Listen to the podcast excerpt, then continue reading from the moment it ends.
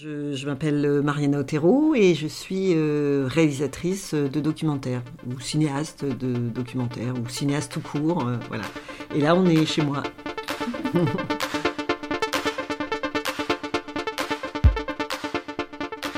Bonjour Adèle. Bonjour Mathieu. Tous les deux, nous nous interrogeons à propos des artistes. Et des modèles artistiques qui nous semblent bien loin des sentiers battus. Et si finalement... Faire de sa vie sa passion n'était pas si rose. Ou pas si noir. Devenir une star n'était pas si important. Ou pas si grave. Si au fond, la réussite n'était pas seulement quantifiable en likes ou en euros. Partez à la rencontre d'artistes au parcours changeant. Aux spécificités atypiques. Et à ce monde méconnu de l'art qui passe sous nos radars. Bienvenue, dans, Sous-sol.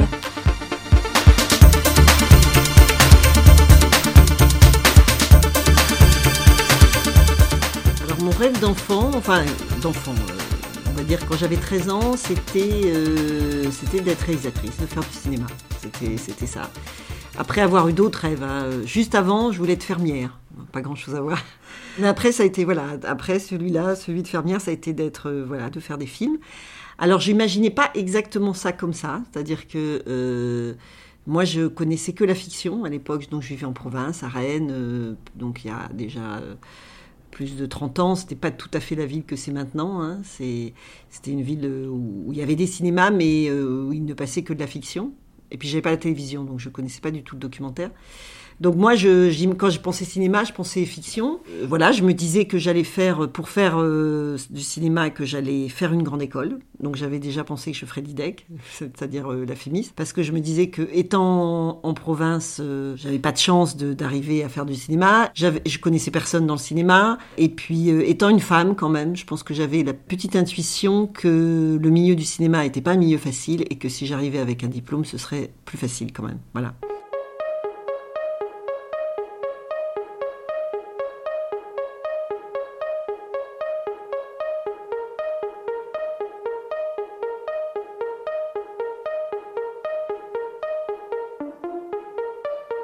Euh, voilà, donc je rêvais de faire du cinéma, de fiction, et en fait quand j'ai donc fait j'ai fait une école, j'ai fait une fac de lettres, euh, enfin j'ai fait Hippocane, une fac de lettres, je suis venue à Paris à 20 ans, j'ai fait une maîtrise de lettres, j'ai fait l'IDEC comme j'avais imaginé, et là euh, je me suis dit mince c'est pas tout à fait comme ça que j'imaginais le métier, c'est-à-dire que je voulais raconter des histoires, mais la manière de fabriquer des histoires en fiction, ça me plaisait pas du tout. Et le côté très programmatique de la fiction, c'est-à-dire on écrit, on tourne, on monte, avec une grosse équipe. Euh, il y avait quelque chose avec lequel je me sentais pas du tout à l'aise. Et bon, voilà, je sortais d'IDEC, donc un peu déçue, à la fois euh, contente d'avoir fait ces trois ans, d'avoir découvert le cinéma, mais un petit peu déçue sur la manière de faire. Et j'ai eu la chance de rencontrer les ateliers Varan, qui est une école de documentaire, et là, ils m'ont proposé de faire un documentaire. En fait, j'en avais quasiment jamais vu dans ma vie. J'avais vu un seul film documentaire qui s'appelle Comme les anges déçus de la planète Saint-Michel. Et donc, je, suis un peu arrivée dans le documentaire un peu de façon innocente et naïve. Et, euh, et j'ai adoré ça. Voilà, j'ai adoré faire du cinéma documentaire et de raconter des histoires avec des vrais gens. Donc, je réalise que j'avais rêvé, mais pas exactement de la manière dont je l'avais rêvé, c'est-à-dire euh, pas avec les, clichés un peu qu'on a euh, du cinéma. Enfin, j'imaginais surtout les films en fait, j'imaginais moyen la manière dont on les faisait. Et finalement, euh, voilà, vers l'âge de 29 ans, hein, j'ai fait mon premier film documentaire dans un bonheur absolu. Et ça a été vraiment mon, ma découverte du documentaire et mon amour du documentaire, de, de la liberté que ça procure, c'est-à-dire c'est pas du tout programmatique, il y a une grande liberté. Alors après, j'ai plutôt, j'ai plus écrit mes films qu'à ce moment-là, mais on peut on écrit, puis après on, tourne, mais on tourne dans un rythme qu'on choisit, euh, avec les gens qu'on choisit, pas du tout dans une équipe formatée. Enfin, il y a une grande liberté, quoi. Il y a moins d'argent, mais il y a une grande liberté. Et, voilà, donc je suis devenue ce qu'on appelle une réalisatrice de documentaire. Mais bon, pour moi, c'est du cinéma exactement comme la fiction.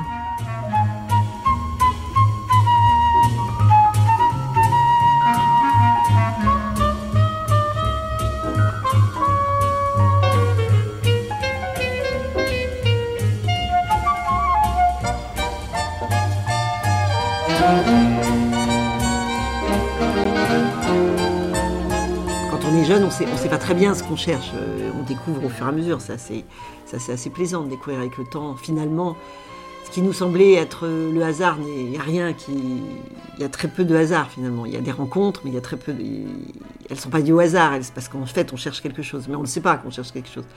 Mais euh, c'est vraiment en faisant que j'ai découvert le documentaire et puis j'ai appris au fur et à mesure. Chaque film, à chaque film, j'apprends quelque chose de nouveau. Enfin, c'est une expérimentation perpétuelle. Enfin voilà, il n'y a pas de.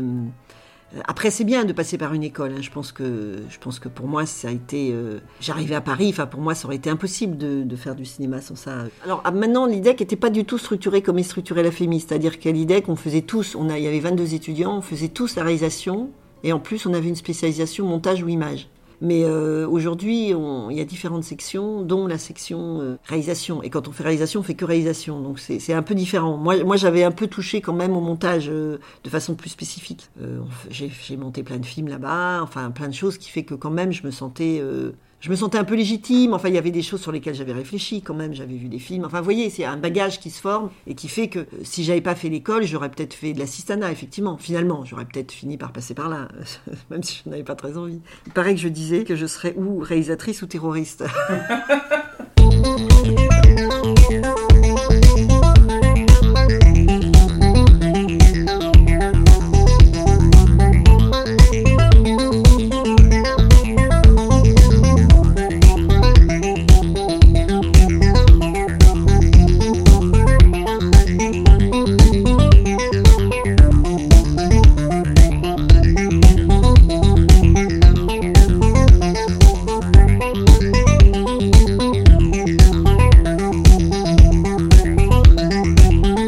fait un vague stage euh, à l'âge de 18 ans, un stage de cinéma, euh, parce que ma sœur est comédienne, hein, euh, sur un film où elle tournait en Suisse, d'Herborance.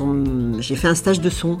C'était assez amusant parce qu'en fait, je, travaillais avec un grand ingénieur du son, François Musy, et c'était un film d'époque. Et donc moi, je devais, au lieu de post-synchroniser tout le film, hein, puisqu'il ne devait pas y avoir de bruit d'avion, de voiture, etc., au lieu de faire ça en studio, l'ingénieur du son avait décidé de faire ça en décor naturel et euh, la nuit, donc pour pas qu'on soit parasité par les bruits d'avions, de voitures, etc. Donc euh, euh, entre minuit et 5 heures du matin, moi je l'aidais, je reproduisais tout ce que faisaient les acteurs, y compris ma sœur. Lui, il enregistrait pour post-synchroniser le film, voyez. Donc j'ai fait ce travail-là et donc j'ai rencontré une équipe de cinéma vraiment traditionnelle, on va dire. Et là, moi, j'ai été effrayée par euh, l'ambiance, quoi. C'était euh, hyper dur euh, pour les femmes, vraiment. Je trouvais que les femmes étaient traitées d'une façon. Il y avait des blagues, des trucs. Je me disais, mais punaise, moi, je vais jamais résister à ça. C'est pas possible. Moi, ça m'a fait un peu peur. Et puis, je m'étais dit, très clairement, je me disais, je serai jamais assistante, je serai jamais script, je serai, veux être réalisatrice et je serai réalisatrice. Point. Voilà. J'ai pas envie d'être le d'être traité, d'être maltraité d'une certaine façon, parce que quand même, euh, une équipe de cinéma, c'est l'armée, quoi, d'une certaine façon. Alors, il y a des équipes vachement sympas, il y a des endroits très chouettes, il y a des... Enfin, on peut tomber, voilà. Ce stage, ça m'a conforté dans l'idée, je fais une école et je serai réalisatrice, voilà. Et l'école, euh, par des rencontres, etc., m'a, permis de, faire ça.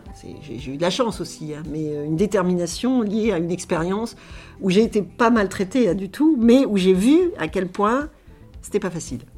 Surtout pour une femme.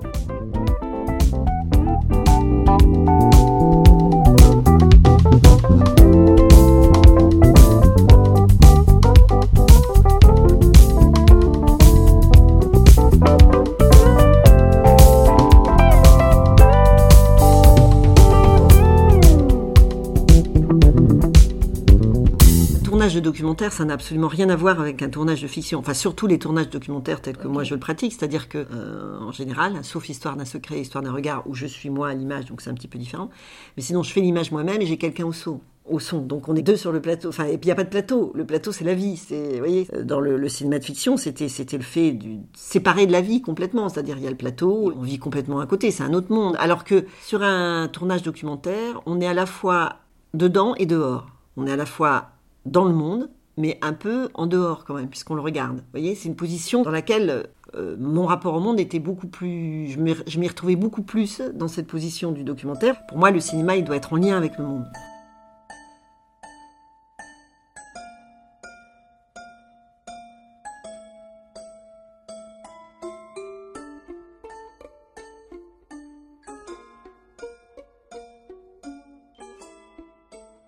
Moi, je dirais que je me suis toujours sentie légitime d'une certaine façon.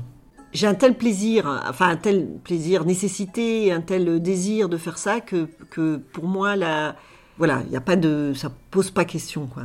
Voilà, je, voulais faire ça, je fais ça et j'aime faire ça, même si euh, c'est pas sans souffrance parfois, et sans, et sans vertige des fois, et sans voilà, et sans difficulté euh, financière, etc. Et sans et sans doute, bien sûr, j'ai des doutes, bien sûr, des fois, je me dis régulièrement c'est nul, euh, ça va pas faire un film, mais je peux pas faire autre chose que ça quoi. Euh, après là où c'est là où pour moi la question était compliquée, c'était plus dans le rapport social du cinéma. Euh, d'où le fait de vouloir faire une école, c'est-à-dire le je trouve que c'est un milieu dans lequel je suis pas je trouve pas forcément facile, voyez ça là-dessus, mais mais ça c'est de la relation sociale, c'est pas c'est pas le désir profond de faire le film. J'ai très bien compris qu'être une femme, c'était très compliqué, que y arriver comme ça, euh, sans avoir fait d'études, sans avoir un petit peu...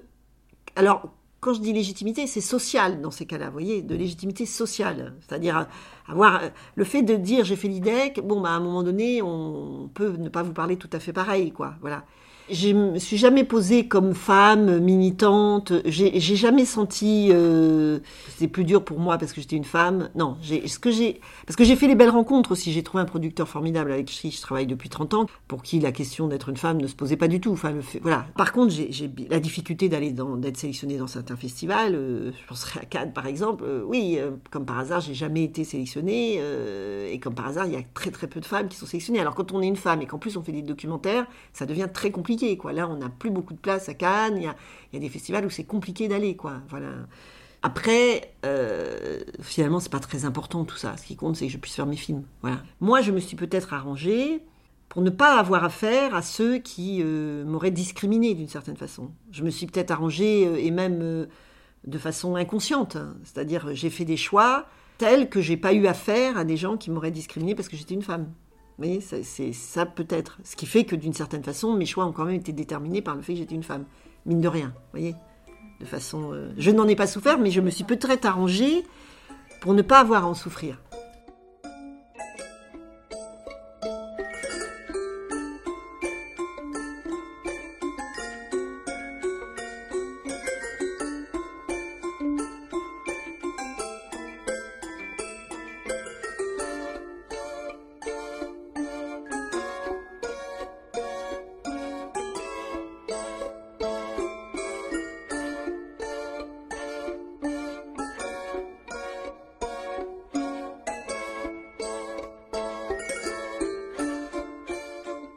J'ai vraiment cette sensation de, qu'on comprend ce qu'on a fait au, fur et à mesure. Quoi. Et ça, c'est assez. Euh, c'est troublant en même temps, hein, parce que euh, cette notion de. Je ne sais pas si vous avez vu Histoire d'un regard. Euh, cette notion de hasard, elle est quand même. Enfin, le hasard, la chance, la rencontre et tout, elle est au cœur du film quand même. Hein voilà, on, peut croire que c'est le hasard, la chance, etc. Mais en fait, il y, a plein de choses qui vont déterminer euh, ce, que, vous faites. Et je trouve que c'est assez, assez passionnant, effectivement, de, se retourner en arrière comme ça et de voir que finalement, on était en train de construire quelque chose sans savoir. Enfin, moi, je me rends compte au fur et à mesure du temps, dans l'après-coup, en fait, des films, ce que j'étais en train de chercher et dont je me rendais absolument pas compte que je cherchais. Et, euh, et je pense que chaque film éclaire finalement les films précédents. Contrairement à l'idée reçue que souvent les gens ont sur le documentaire, on fait, capte pas le réel, quoi. C'est pas juste filmer le réel, parce que le réel, il est immense. Il n'a pas de limite, il a pas d'ordre, il n'a pas de structure, il n'est pas construit, etc. Moi, ce que j'aime, si j'aime le documentaire, c'est parce que j'aime construire ce désordre. Et cette construction, c'est ma vision du monde, c'est ma vision, c'est ça, c'est là qu'intervient la création. Euh, évidemment, si j'étais, si j'étais pas là, le réel serait différent. Et ça m'est totalement égal. ce qui est intéressant, c'est que je construise avec les gens que je filme une histoire, un récit qui raconte un réel que, que l'on rêve ensemble d'une certaine façon. Il n'y a pas de modèle, il n'y a pas de recette, il n'y a, vraiment pas une manière de faire. Je crois que chacun a sa manière. Moi, je crois vraiment beaucoup à la singularité de chacun. Donc, il n'y a surtout pas l'idée de vouloir reproduire quelque chose. Je veux dire, le chemin qui m'a convenu à moi, ça va peut-être pas convenir à quelqu'un d'autre. Il y a des gens pour qui faire une école, c'est juste ce qu'il faut pas faire.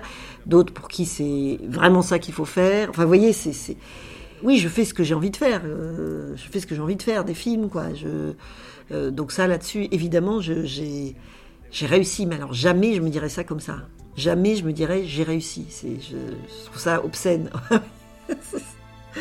C'est euh, d'abord parce que d'abord je dirais pas au passé, parce que je me dirais jamais, euh, ouais voilà, je me dirais jamais, je suis à un point où je peux me retourner et me dire j'ai réussi, parce que je suis toujours en train de faire, quoi, et donc je, suis toujours en train de continuer à chercher, et euh, ouais, je continue à chercher, je continue à, créer, je continue à rêver de films, à désirer de faire des films, et pour moi l'essentiel c'est de désirer, quoi.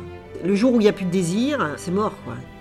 La réussite, c'est pas, vraiment pas un critère pour moi. Est-ce que tu as du désir?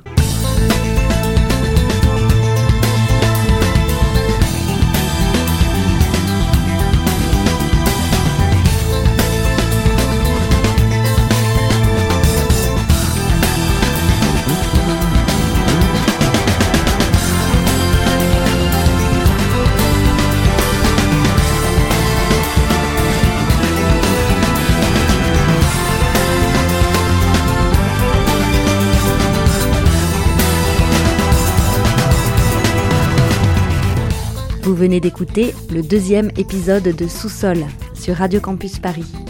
On tenait à remercier chaleureusement Mariana Otero pour avoir partagé son récit à notre micro. Et quant à nous, on se retrouve dès le mois prochain pour la sortie d'un nouvel épisode. À bientôt!